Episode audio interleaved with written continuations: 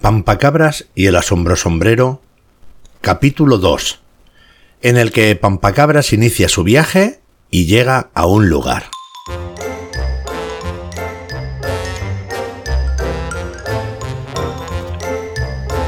Pampacabras caminaba decidido y solo. Iba perdido en sus pensamientos. Por eso no llego nunca a ningún lugar, se dijo, porque me pierdo en mis pensamientos y si me pierdo no me encuentro.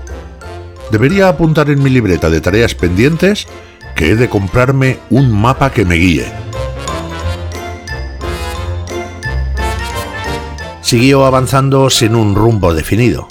Pero ahora que lo pienso bien, debería comprarme antes una libreta de tareas pendientes en la que apuntar lo que no tengo que olvidar. Porque, ¿dónde apunto que tengo que comprar la libreta para apuntar? Porras, esto me parece ridículo.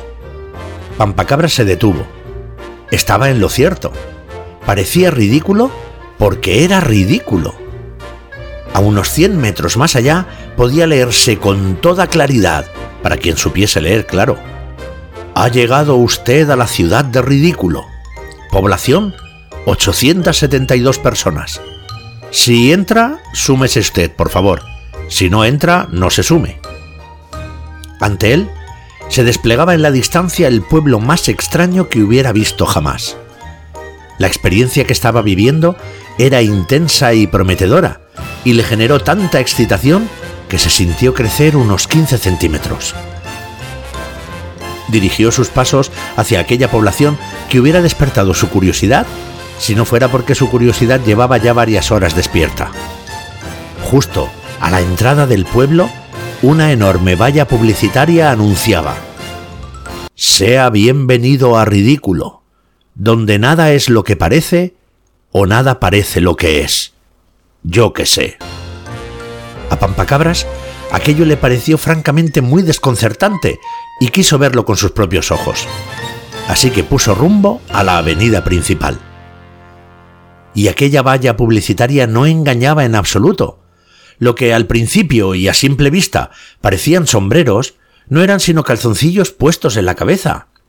Los coches no eran tales, sino orinales gigantes que iban y venían. Los buzones mirados de cerca eran personas vestidas de amarillo que se estaban muy muy quietas.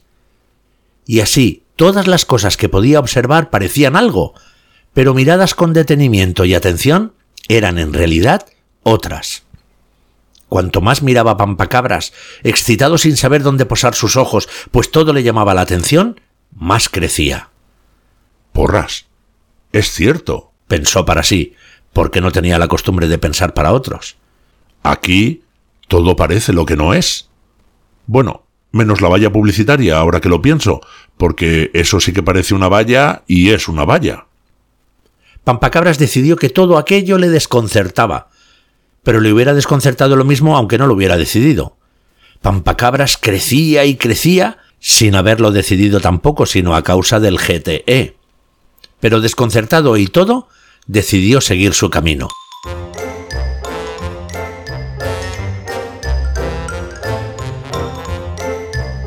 ¿Hacia dónde? se preguntó a sí mismo en alta voz, porque no había nadie más a quien preguntar.